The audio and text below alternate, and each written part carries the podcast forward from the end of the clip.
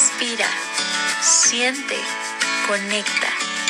Perla y la Casa de los Ángeles. Un programa hecho con gratitud. Comenzamos.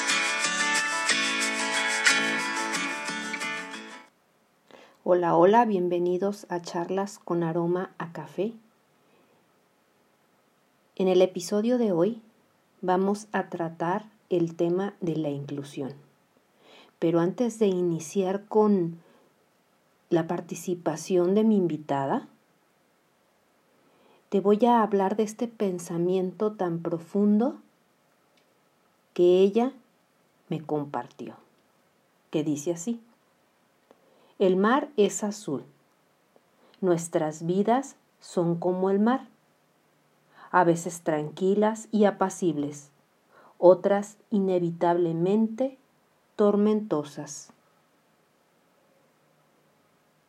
Realizando una búsqueda sobre el tema de la inclusión y realmente ver cómo nuestro sistema educativo y nuestra sociedad en México ve este tema de la inclusión, encontré esta definición que dice así, es el reconocimiento de que todas las personas tienen habilidades y potencialidades propias, distintas a los demás, por lo que las distintas necesidades exigen respuestas diversas o diferentes. La inclusión busca que se fomente y garantice que toda persona sea parte de y que no permanezca separado de. Inclusión, por lo tanto, significa que los sistemas establecidos proveerán acceso y participación recíproca y que el individuo con discapacidad y su familia tengan la posibilidad de participar en igualdad de condiciones. La pregunta sería, ¿realmente ¿Hay inclusión? Pues sin más preámbulos, nuestra invitada te va a hablar sobre este tema. Y tú tomarás tus propias conclusiones. Comentarte que este audio fue grabado a distancia por la situación de la pandemia entonces pueda resultar que se escuchen algunos ruidos. Espero que te agrade este episodio y que lo puedas compartir. Comenzamos.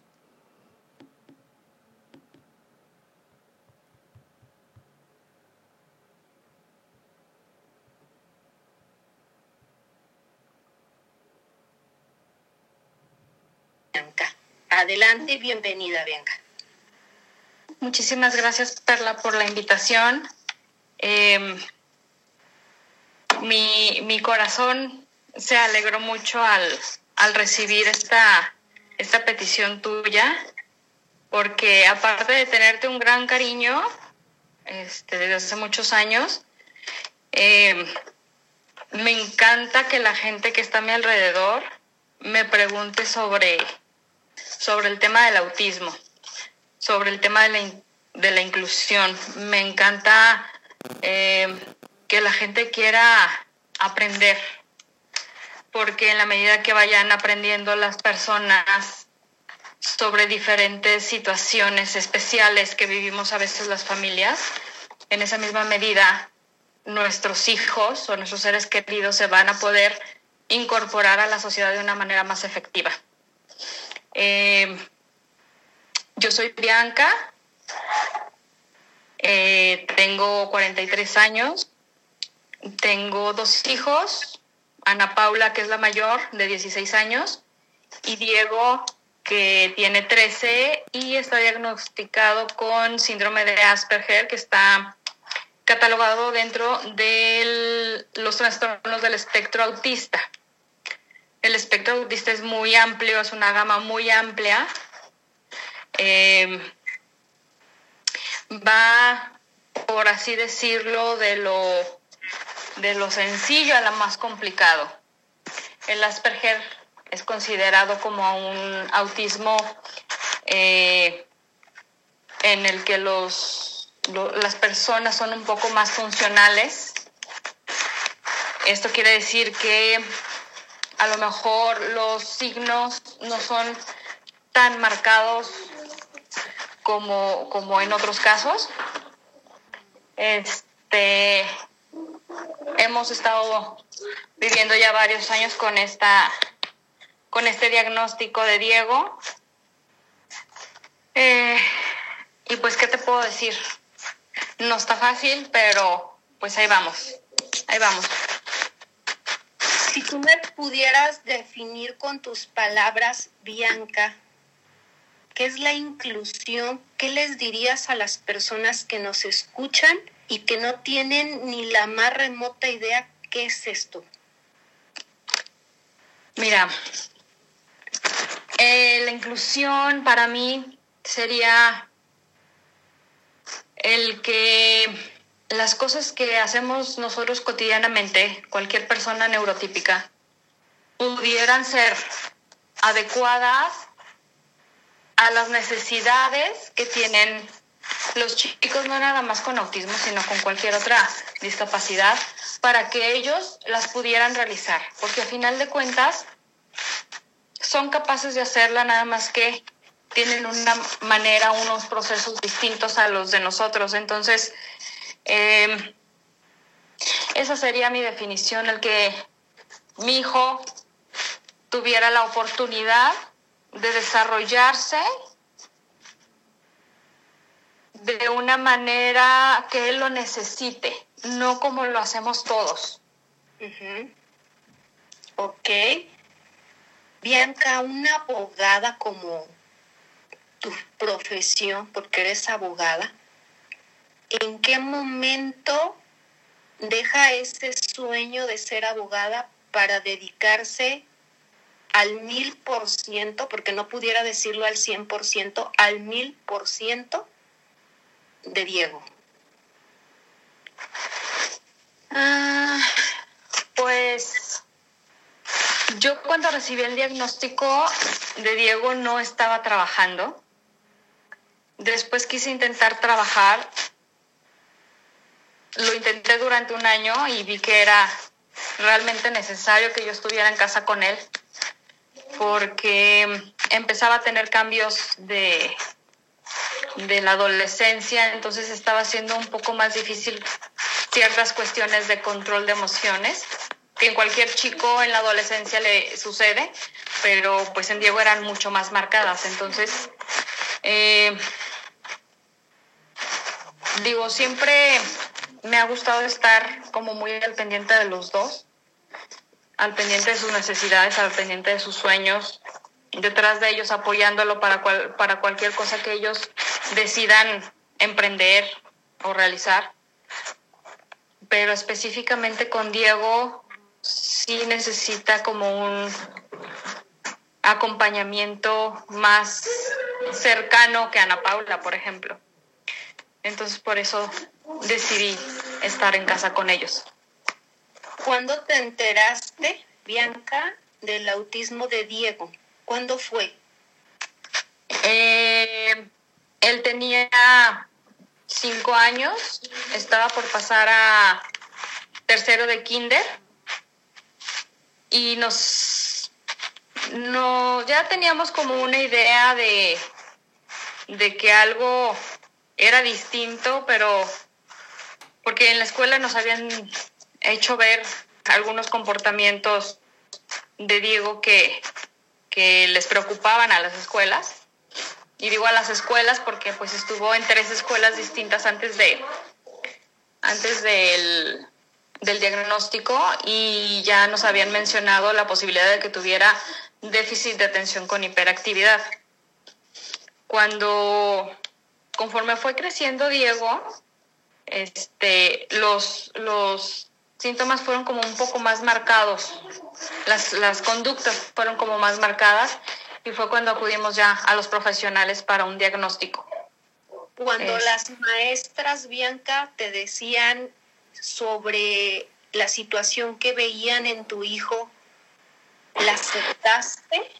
¿La aceptaste en primero plano cuando te decían, oiga, es que Diego, eh, sucede esto con él, mira, no presta atención, está inquieto, X, X, X? ¿Bianca lo aceptó? Fíjate que lo del déficit de atención como que no me cuadraba mucho, pero sí sabía que estaba pasando algo que no había pasado, por ejemplo, con Ana Paula, que era más grande y que ya lo había vivido.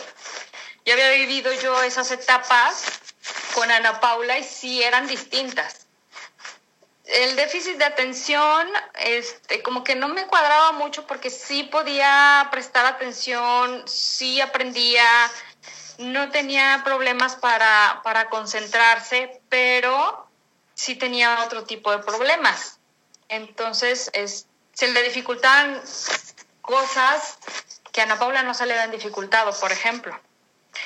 Entonces, por eso acudimos con, con, los profesionales. Digo, yo, este, a la primera que le pregunté fue a mi hermana, a Iris, que es psicóloga, y ella fue la que me dio así como el primer, como el primer diagnóstico.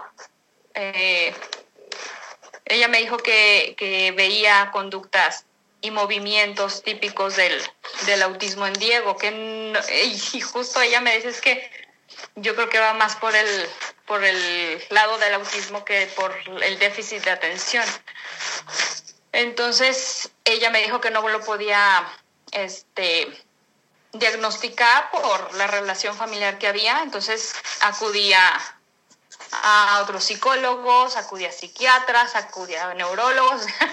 no fue una sola opinión la que pedí, fueron como tres o cuatro y todos coincidieron que era síndrome de Asperger. ¿Cómo reacciona Bianca al darse cuenta que ya hay un diagnóstico de su hijo Diego?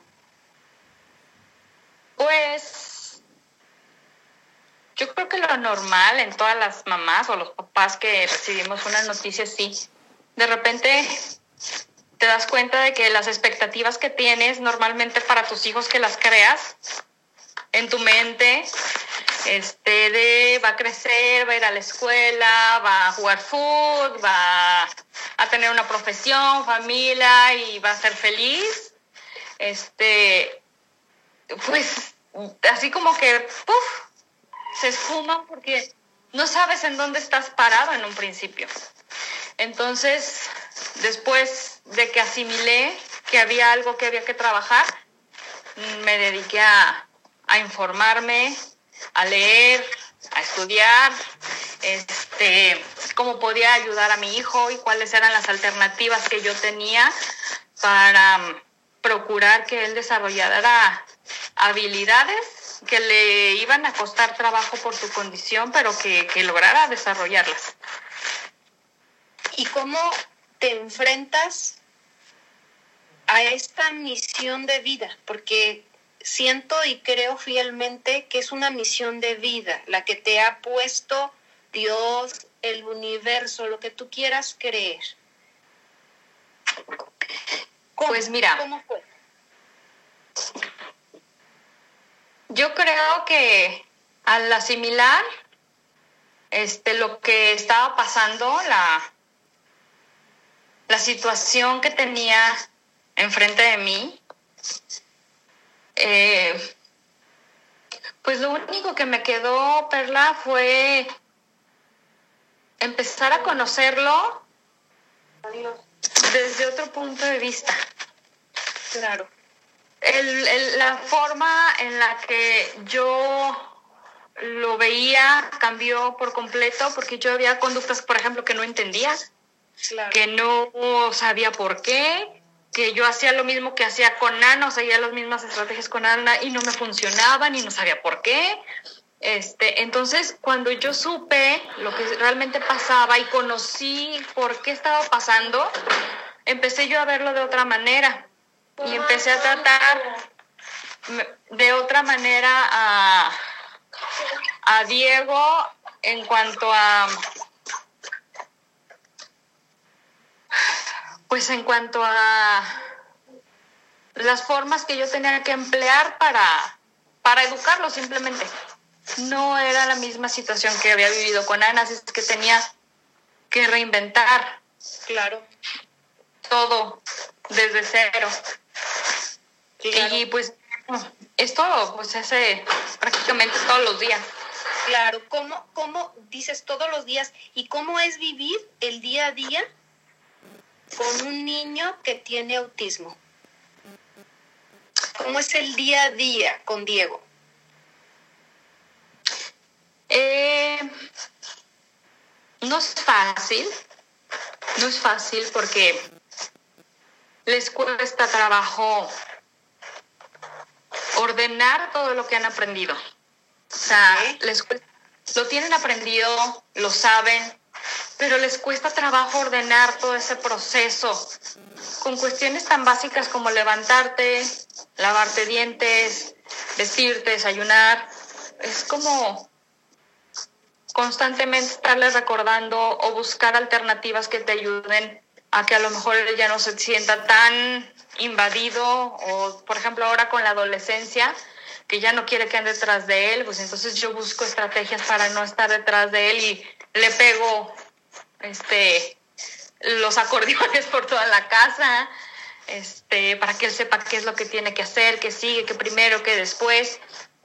Pero eso es prácticamente algo que tenemos que hacer todos los días, o sea, estarles como mm, ayudándolos a que, o, lo, tengo que ayudar a que vaya hilando todo lo que, lo que ha aprendido y lo que tiene que, lo que sabe que tiene que hacer para que pueda terminar su día bien o que pueda terminar con todas sus actividades.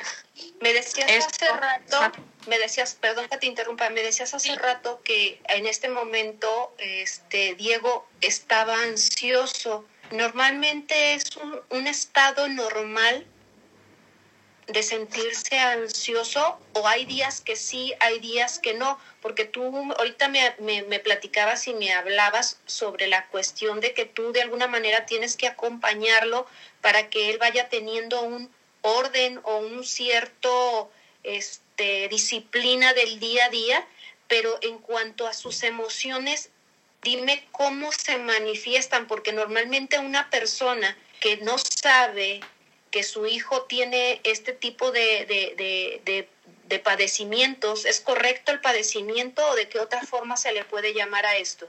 Condición. Condición. Este, ¿qué es, qué es esta parte de Diego de, esos sube y bajas de emociones? Eh, mira, ellos mm, tienen una línea del tiempo diferente a la de nosotros. Nosotros podemos organizar nuestra línea del tiempo en orden. Esto pasó en el 2014, esto acaba de pasar ayer, esto pasó en el 2007.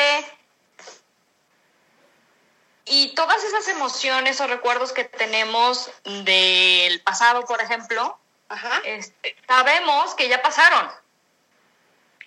Por ejemplo, Diego, si se acuerda algo que pasó en el 2007 que lo hizo entristecer, vuelve a sentir la misma emoción con la misma intensidad que en aquel momento, como si lo estuviera viviendo por primera vez. Wow. Puede no ser una emoción de tristeza, a lo mejor puede ser una emoción de alegría, felicidad y se puede carcajear igual que se carcajeó la primera vez. Esto es difícil porque viene, viene este, de repente este, acordándose de, acordándose. Estamos grabando, mi amor. Hay una tienda de Playmobil por el trabajo.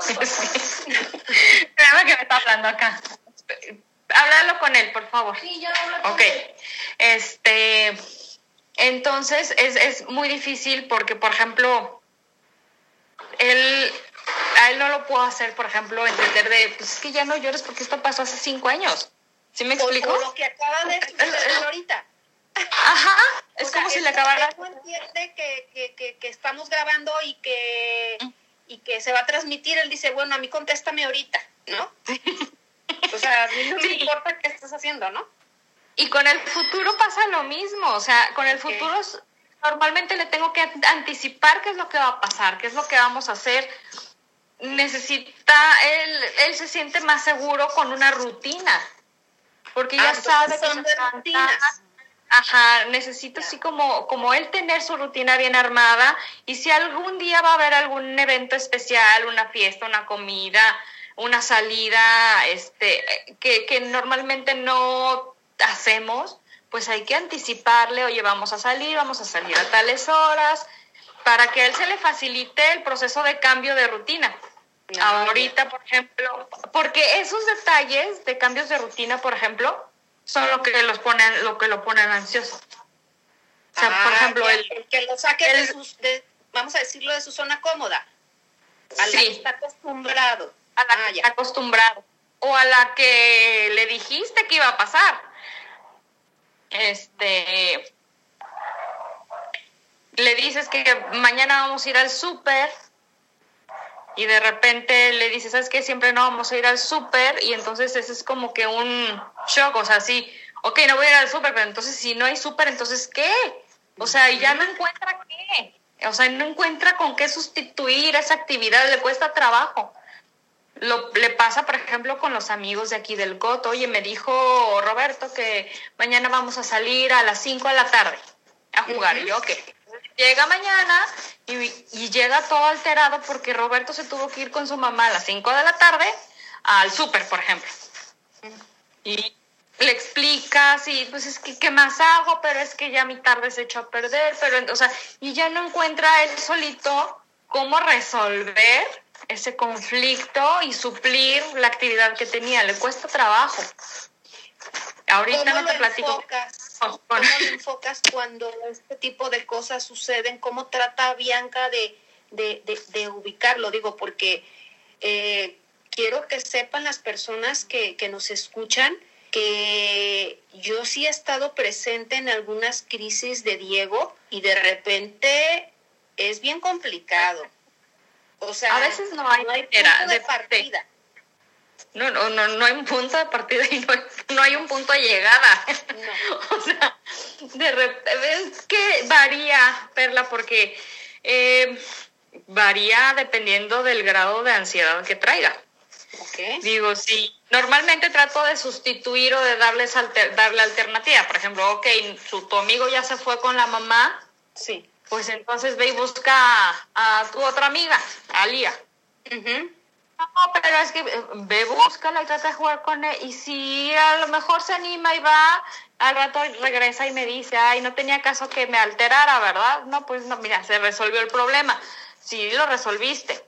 Entonces, pero hay veces que no, o sea, hay veces que era tanta su, su emoción y tantas sus ganas de, de hacer algo que no le cabe en la cabeza por qué no se puede hacer o por qué se suspendió. O por ejemplo, la vez que a ti te tocó que pues no entendió porque una invitada no había ido a su fiesta. Sí. Y realmente su fiesta se echó a perder porque no fue.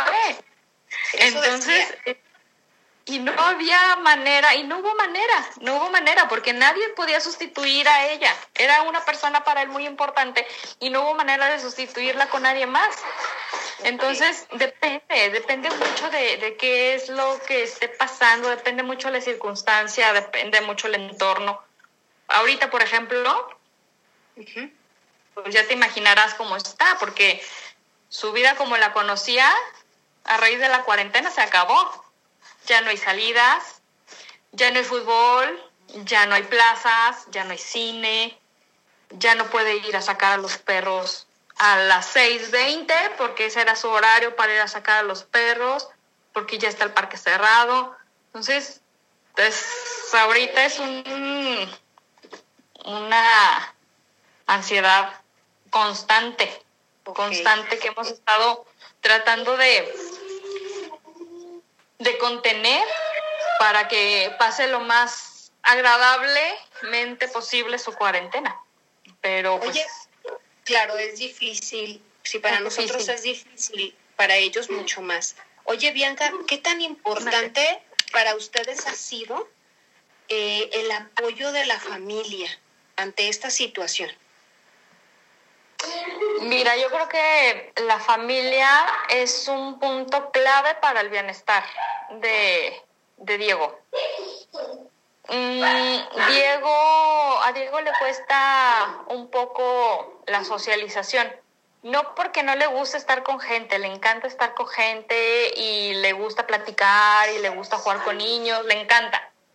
Aquí la cuestión es que sus relaciones como que no son muy duraderas, digámoslo así, porque sobre todo con sus pares, con los niños de su edad, eh, es difícil, porque Diego no tiene los mismos gustos que tienen el común de los niños, porque los temas que le interesan a Diego normalmente no le interesan a los niños, que a sus amigos. ¿Qué temas les interesan?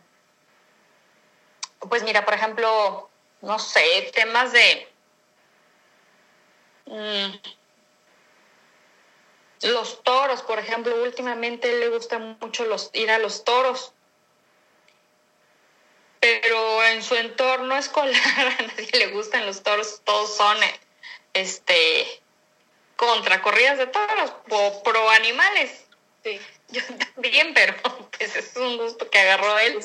Es algo que claro. le llamó la atención y se, se, se enfocó en eso, le llamó mucho la atención y luego de repente cuando algo le llama la atención, lo, lo, lo, lo- toma muy en serio y, y se informa y lo estudia y ve videos y todo el rollo. Entonces, y platica nada más de eso. Entonces, de repente a los niños de su edad, pues no les encanta que les estén hablando de un tema todo el tiempo que no les gusta.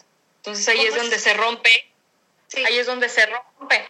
Y la familia juega un papel importantísimo porque son los únicos constantes en su vida, ¿sí me entiendes?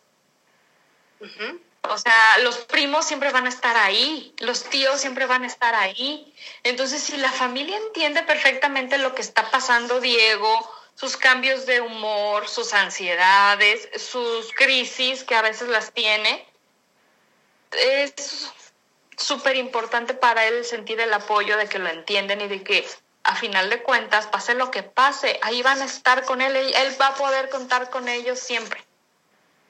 ¿Crees que Diego, en este momento, ya que es un adolescente, acepta el ser diferente a sus amigos? Mira,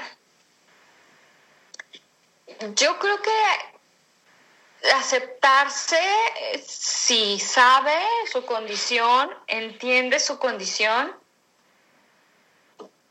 le da tristeza. Yo siento que le da mucha tristeza este que no lo entienda. Mm, Eso es lo que, e- e- eso es lo, que lo, lo agobia. Y siempre me dice, mamá, es que quiero hablarle sobre el autismo, mamá, es que veía hablarle sobre el autismo para que me entiendan. Y este, yo creo que más que nada es, no es que no se acepte a él. De repente sí me dice cuando tiene, sobre todo cuando tiene problemas con los compañeros, es que porque a mí, es que yo no quiero vivir así. Pero yo lo que siempre le digo es que el problema no es suyo. el problema es de quien no lo entiende o de quien no sabe qué es. Que él puede tener todas las mismas oportunidades, que a lo mejor le cueste un poquito más de trabajo que los demás, a lo mejor sí, pero puede lograr lo que él quiera. Este, siempre le hago ver que nos tiene a nosotros y este y siempre le hago mucho énfasis en que necesita hablar, hablar sobre lo que lo que él siente, lo que él necesita y sobre su condición, porque en la medida en que lo vayan conociendo y vayan sabiendo, van a ir comprendiendo qué es lo que está sucediendo para que puedan ser más más empáticos. empáticos con él. Pudiéramos decir que vivimos en una sociedad totalmente ignorante ante, ante la inclusión, Bianca. Ah, Pues mira, es que me ha tocado muchas experiencias, unas hermosas, este, y otras no tan gratas. Creo que las no tan gratas han sido las menos, Perla, fíjate. Eh, me he encontrado con, con niños que me queda claro que su forma de ser depende mucho de la educación que sus papás les han dado, pero niños que desde kinder han sido amigos de Diego y, aun- y, y- y viven en Monterrey, por ejemplo, que son de Monterrey y todavía siguen en contacto con él. Oh, padrísimo. O de su escuela que dejó cuando estaba en cuarto y ahorita está en primera secundaria y todavía tiene amigos de esa escuela. Ahorita en la adolescencia, ahorita en la, en la nueva escuela le está costando trabajo porque es su primer año en la escuela y creo que tiene mucho que ver también con, con la edad por la que están pasando todos, no nada más mi hijo. Es poco tolerancia de, de las dos partes, no nada más de Diego. Este es el, el yo importo nada más de ambas partes. Entonces, creo que es un momento difícil para Diego por la edad.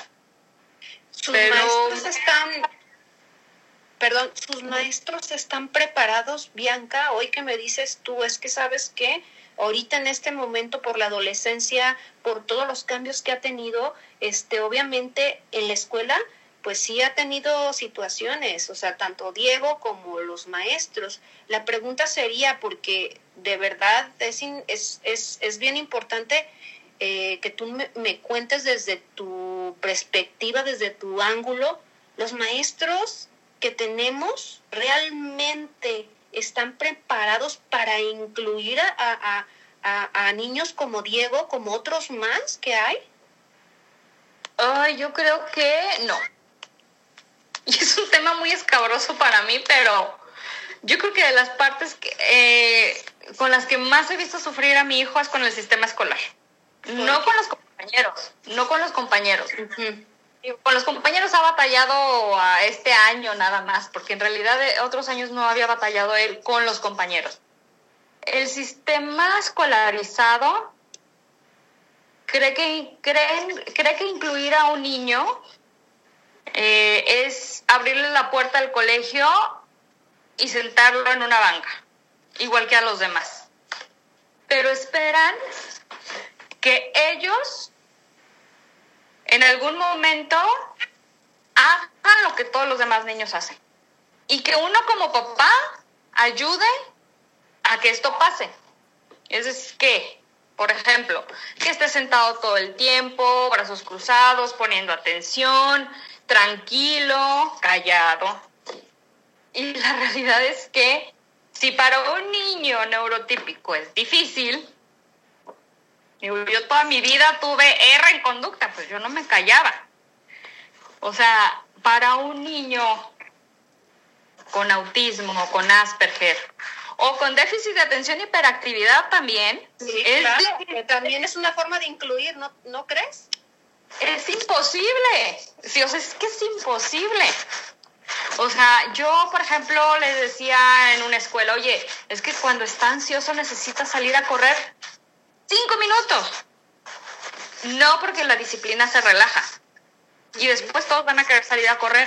No, pues es que ahí tienes que aplicar lo de la inclusión. Tienes que explicarle a todos sus compañeros Porque él sí. tiene, una- que tiene unas necesidades diferentes y que tiene la necesidad de salir para poder hacer eso que a él no le está costando trabajo. Ya. ¿Sí me explico? Sí. O sea, ok, una tarea, sacas lápiz, sacas tu cuaderno y ponte a hacerla. Ok, para Diego era concentrarse, tenerse que concentrar en estar sentado, callado, este, quieto, y en eso se le iba. Y no, no era que no tuviera capacidad para hacer la tarea que estaba haciendo. Si él le hubieran dado chance de sentarse en el suelo o acostarse en el suelo boca abajo a hacer la tarea, lo hubiera terminado igual de rápido que los demás. Pero estuvo tan concentrado en seguir las reglas de disciplina que no le dio, y entonces, no, o sea, no, no le dio el tiempo de, de concentrarse en lo que realmente se tenía que concentrar. Y entonces esto se convierte en una frustración para él. Y en un, en un no puedo. ¿Sí me explico? Y entonces Claro. ya no tuve él la misma oportunidad que los otros niños de asimilar ese aprendizaje de la manera que él necesitaba asimilarla. ¿Y qué dicen Entonces- los maestros sobre este tema? Digo, porque yo creo que es una constante, ¿no? Pues mira, a mí en todas las escuelas a las que he ido, cuando voy a pedir informes y les explico la situación y les explico qué estoy buscando, en todas me han dicho que son la maravilla, que son las- la escuela perfecta para Diego, que lo va, que van a a, a que son una escuela inclusiva, cuando en realidad me cuesta muchísimo trabajo que hagan una adecuación curricular, por ejemplo. Una adecuación curricular quiere decir, por ejemplo, si Diego venía de Monterrey escribiendo en letra cursiva, pues déjalo. Si aquí en esta escuela no, tú no, no escribes con letra cursiva, déjalo que escriba en letra cursiva y él ya sabe escribir letra cursiva. Wow, sí. O sea, no. Y entonces, pues, o sea, ¿cómo? O sea, él ya aprendió a escribir, igual que todos los niños, él llevó su proceso como todos los niños y desacreditan ese aprendizaje que él tuvo. Y entonces tiene que aprender a hacer las cosas como todos los demás les hicieron. Y entonces normalmente son caprichos, ¿no? De lo que el maestro quiere, porque no quiere ya batallarle, porque ya no quiere rediseñarse, porque eso es algo bien importante, rediseñarse en decir, bueno, voy a adecuar otra otro modelo educativo para este niño. Es que sabes y no que le cuesta nada, porque no cuesta nada. No necesita ni siquiera otro modelo educativo, Perla. Pueden hacer o abarcar el mismo contenido, Ajá. pero dejar al niño que fluya. Ah, Porque realmente, por ejemplo, Diego no tiene problemas de atención. Si tú captas su atención, él te entiende perfecto lo que quieres y lo hace. Wow. Pero si lo puede hacer él de una manera cómoda o, en el que, en- o, o- o una manera en la que él no esté preocupado por otras situaciones como estarse sentado, estarse callado, no pararse y no moverse, pues lo va a aprovechar muchísimo más. Claro. Entonces, me Claro. bastante. Por eso optamos por la educación en casa. Ah, porque- esa es otra cosa. Coméntales que, que al ver esta situación que no había inclusión en todas, en la mayoría de las escuelas donde ha estado Diego, platícales qué, qué, qué- por qué modelo de educativo tuviste que optar. Pues tuvimos que optar por educar en casa, porque llegó el momento en el que Diego iba a la escuela, pero no alcanzaba a ver contenidos, porque pues tenía que ocuparse en otras situaciones de disciplina. Y entonces en la tarde tenía que yo explicarle todo lo que habían visto en la mañana que no había alcanzado a asimilar. Había que hacerle el trabajo que había hecho en la mañana, que habían hecho en la mañana, que él no había terminado, y hacer la tarea. Entonces se nos iba toda la, o sea, se le iba toda la mañana intentando a Diego estar en la escuela y se nos Claro. iba toda la tarde haciendo aquí las cosas, porque bueno, aquí ya tranquilo y sin presión y sin y sin este formalismos, pues aquí sí podía trabajar. Entonces, pues optamos por por investigar el modelo de educación en casa y este retirarlo del sistema escolarizado. De hecho, retiramos a los dos, también a Ana Paula. Indudablemente, pues una chamba más, más complicada para ti, ¿no? Porque tienes que ser la mamá, tienes que ser la maestra, tienes que ser la amiga, tienes que ser de todo, de todo para poderlo apoyar, para poderlo ayudar a que, a que él también se sienta este, incluido en, un, incluido Capaz. en una sociedad que no lo incluye. A mí, a mí lo que me preocupaba, Perla, era que él ya no se sentía capaz de hacer nada. Porque se daba cuenta de que él en la escuela no podía hacer nada. Por más que yo le dijera, es que acá en la casa sí puedes. O sea, sí puedes hacer cosas. Sí tienes la capacidad. Pero él se daba cuenta que en la escuela no. Y entonces eso, eso era una frustración para él tremenda al grado de decir, no puedo. O sea, yo no puedo. O sea, no tengo la capacidad. Entonces, por eso lo, lo retiramos de, de la escuela. No es tan difícil. Para mí no fue tan difícil porque encontré mucha paz al hacer el cambio. Mucha. Porque ya no había ansiedad, que la ansiedad que le generaba irse a la escuela, porque realmente era para él un martirio. Ahora ya no, porque él, lo, él ahora que inició otra vez con la escuela, él lo pidió. Pero sí le provoca ansiedad. Todos los proyectos en la escuela, eh, los maestros a veces que no entienden como muy claramente qué es lo que él necesita o eh, le genera estrés. Para mí educarlo en casa, a los dos, ha sido mucho más fácil. ha sido una experiencia muy satisfactoria porque él pudo avanzar muchísimo aquí en casa. Este mm, adquirió otras habilidades que a lo mejor en la escuela no hubiera adquirido como este aprendió a cocinar, aprendió a lavar, aprendió a secar la ropa, aprendió cosas que le van a servir en su vida y que lo van a hacer una persona independiente y que no las va a aprender en la escuela. Así es. Entonces, este, ellos se involucran en, el, en la limpieza de la casa, este, eh, tiene la opción de hacer algún deporte si quiere y si no quiere, pues no es como mucho de deportes, pero trato de que haga siempre un deporte, aunque me esté cambiando el gusto, pero que haga, que tenga algo que hacer. Pero el, el estar en casa, digo, de todas maneras a mí me generaba trabajo el tenerlos en la escuela porque a final de cuentas tenía que yo prepararle las clases en la tarde.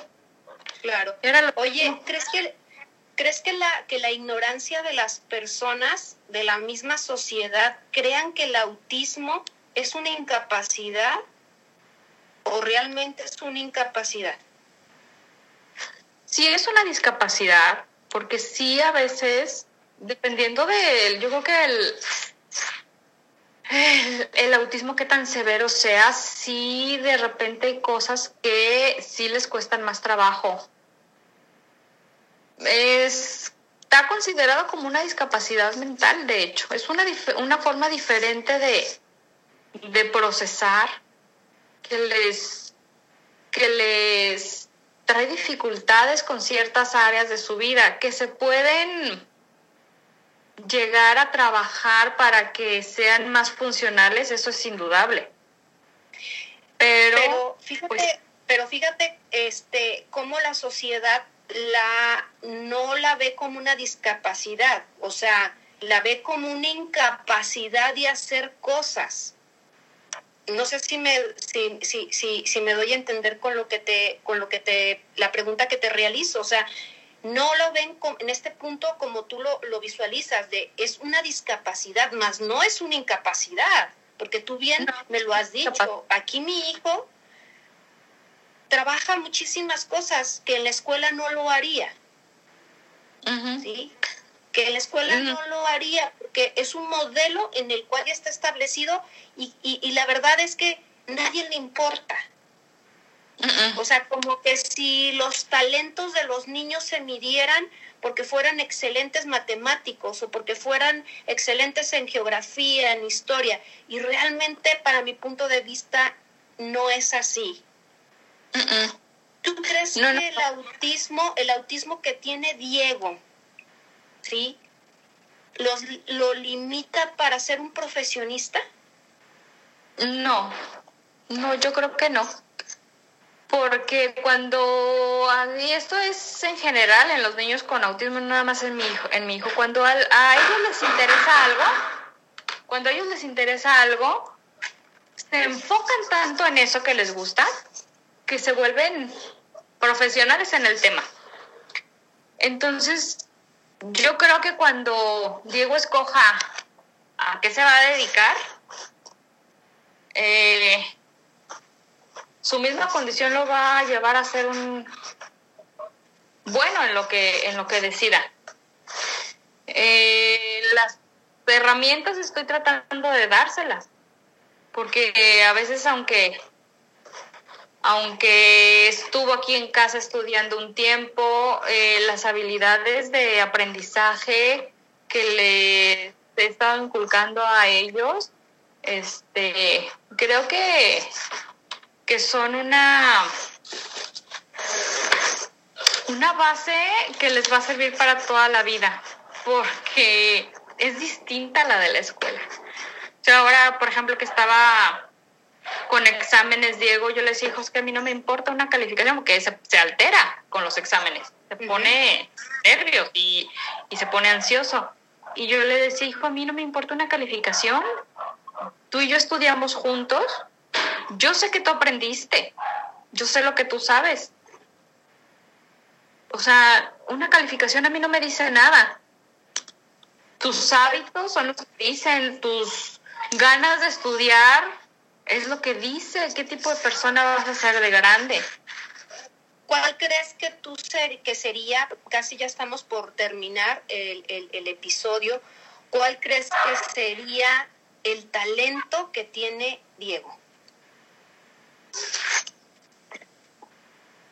Diego es buenísimo para memorizar datos. Wow. Tiene eh, muy buena retención para memorizar datos y le encanta la cocina. Le gusta mucho cocinar. Yo creo que ese sería uno de sus talentos más, más fuertes, la cocina. Que Le por ahí gusta la- pudiera, se pudiera encaminar, ¿no lo crees? Sí, sí, sí, sí. El chiste, creo yo, no nada más para Diego, lo hago también con Ana Paula, es o la intención de la guía que yo les estoy dando, porque al final de cuentas somos una guía para ellos, Claro. es que puedan hacer lo que a ellos les haga felices. Lo que sea, pero que los haga felices. Y para eso hay que trabajarle, Claro. hay que esmerarse, hay que echarle ganas.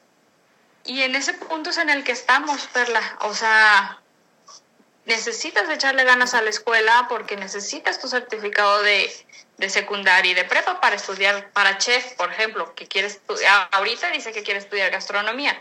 Pues. Es un requisito, es un requisito tu secundaria y tu prepa, entonces pues hay que echarle ganitas. Claro. Este, entonces, ese ha sido, no sé, mi filosofía desde que lo saqué de la escuela, aunque mucha gente me criticó cuando lo saqué, pero me interesa más que sean felices a que tengan una buena calificación. Y coincido contigo, porque eso es lo que verdaderamente hace a un ser humano, el que haga aquellas cosas que le apasionan, que, que se sienta integrado dentro de lo que de lo que ha nacido, de su misión de vida, eso es lo que hace verdaderamente un ser humano. Oye, Bianca, ya para terminar, platícale a las personas que quizás están en esa situación que a un principio te encontrabas, ¿dónde se recibe orientación sobre el tema del autismo? ¿Sí? ¿En, en qué lugar tratan el autismo? Porque de repente yo he conocido personas que están totalmente desorientadas, ¿eh? no saben, no saben ni cómo iniciar y creo que tú has tenido un camino ya bien recorrido que puedes ayudar a esas personas para que, para que no se sientan solas, ¿no? Porque es, es, bien, es bien complicado el verte en una situación y dices, estoy solo, ¿a quién acudo? ¿Quién me puede ayudar? Y si existen empresas donde les den las la oportunidades de trabajo a los jóvenes con autismo. Mira, eh, cuando yo llegué aquí a Guadalajara en el 2014, me encontré con una fundación que da conferencias o daba conferencias mensuales, daba, digo daba porque dependía o recibía beneficios del DIF y ahora con lo de los recortes de a las asociaciones civiles, creo que ahí hubo ahí como que una pausilla en cuanto a las conferencias, pero hacían conferencias mensuales de diferentes temas que tenían que ver con el autismo y eran, costaban creo que como 30 o 40 pesos. ¿ok? De nada. ¿Cómo se llama? Se llama Fundación ACE. Muy bien. Fundación ACE, ACE tienen su página de Facebook, tienen su página web. Ellos tienen, ellos en su página web tienen un directorio muy amplio de especialistas en varios temas, porque realmente nosotros necesitamos especialistas, no nada más psicólogos, neurólogos, neurólogos y psiquiatras, necesitamos pediatras que entiendan la condición, dentistas que entiendan la condición, este eh, gastroenterólogos, o sea, todo, todo el equipo médico que va a atender a nuestro hijo necesita entender nuestra situación y la situación por la que pasan ellos, sobre todo cuando están enfermos, porque es un alteración de toda su sensibilidad y todo este rollo. Ujú. Eh, ellos tienen un, un directorio muy amplio Muy bien. eh, hay una mm, eh, asociación también que se encarga de, de divulgar las cuestiones del autismo para lograr una mayor inclusión que se llama Iluminemos de Azul. Este, esa lo pueden encontrar en, en la web o en Facebook. Eh, aquí en Guadalajara hay una mamá de un chico con autismo que se llama Carla Galván Duque, que trabaja con un programa especial que a mí me fascina, se llama RDI. Eh, ella ha logrado cosas impresionantes con su, con su pequeño y da asesoría a, a papás. Tiene junto con un chavo que tiene Asperger, tiene una fundación que se llama OTEA Autismo, que se encargan de ir a las empresas y a los, con los profesionales a capacitarlos, por ejemplo, con el oftalmólogo, a capacitarlos de cómo debe de tratar a una persona con autismo, con un dentista, en los súper, que por favor bajen el volumen del, del, del sonido, eh, en los restaurantes, o sea, ellos están tratando de, de divulgar todo lo que sienten los chicos para que puedan salir, porque de verdad a veces el, salir a un restaurante puede ser un reto para nosotros. Sí. Hay, en Fundación ACE tienen talleres para, para capacitar a los chicos para un trabajo y tienen convenios con empresas también. Uh -huh. este, Fundación ACE trabaja mucho, mucho con, con los chicos y Carla está haciendo una labor extraordinaria de divulgación. Ella sí está en Guadalajara.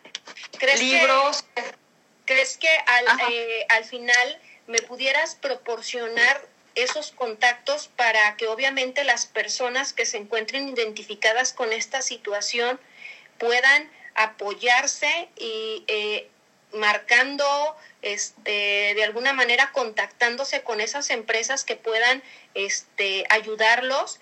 Y sobre todo también Bianca lo que lo que a mí me gustaría es que también si es posible se proporcionara eh, algún correo electrónico tuyo para que quizás mamás que están en una situación como, como, como el autismo y que no saben cómo llevar el día a día de, de, de su hijo, pudieras tú apoyarlas, ¿no crees? Sí, claro que sí. Sí, sí, sí, con todo gusto. Con todo gusto te paso los datos de la psicóloga que atiende Diego, te paso los datos de, de las instituciones que yo he conocido y con las que he tenido contacto y este para que se las hagas llegar a todos. ¿Cómo, Bianca? Ya estamos, ya estamos al límite de terminar este, eh, esta, este episodio. ¿Cómo terminarías, Bianca, con este tema de la inclusión? Eh, pues mira, te voy a hablar desde mi corazón de mamá. Este, yo quisiera que en un futuro Diego se sintiera como pez en el agua, en cualquier lugar. Que no se sintiera juzgado, que no se sintiera apartado, que no se sintiera diferente.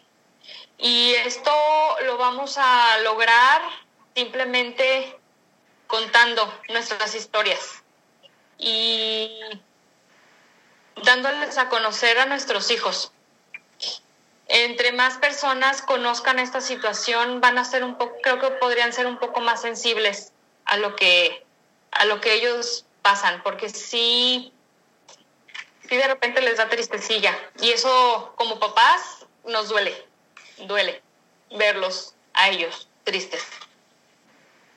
Pues muchísimas gracias, Bianca, por permitirme entrar en tu corazón, por platicar esta historia que sé que te conmueve demasiado, eh, pero sé y reconozco en ti la mujer fuerte, la mujer este, que eres una guerrera literal porque no te has dejado vencer, porque siempre has estado ahí apoyando este, los sueños de tus hijos, porque muchas veces has dejado de ser tú, muchas veces abandonaste lo tuyo por dedicarte al mil por ciento al estar con Diego, decirte que que realmente para mí este, tú eres un ejemplo de fortaleza y eres una mujer virtuosa, porque gracias a experiencias como tú puedes comunicar a los demás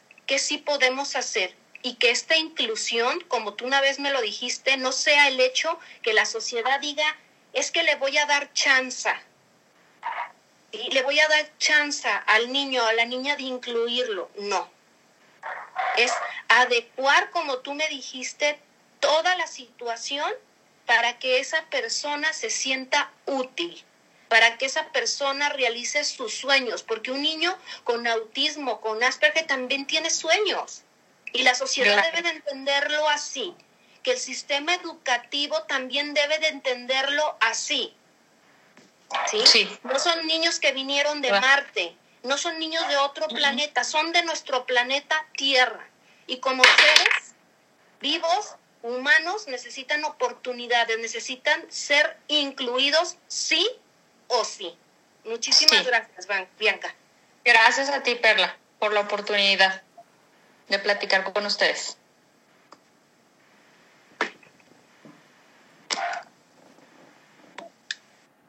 Gracias, gracias, gracias por escuchar este podcast, por permitirme entrar una vez más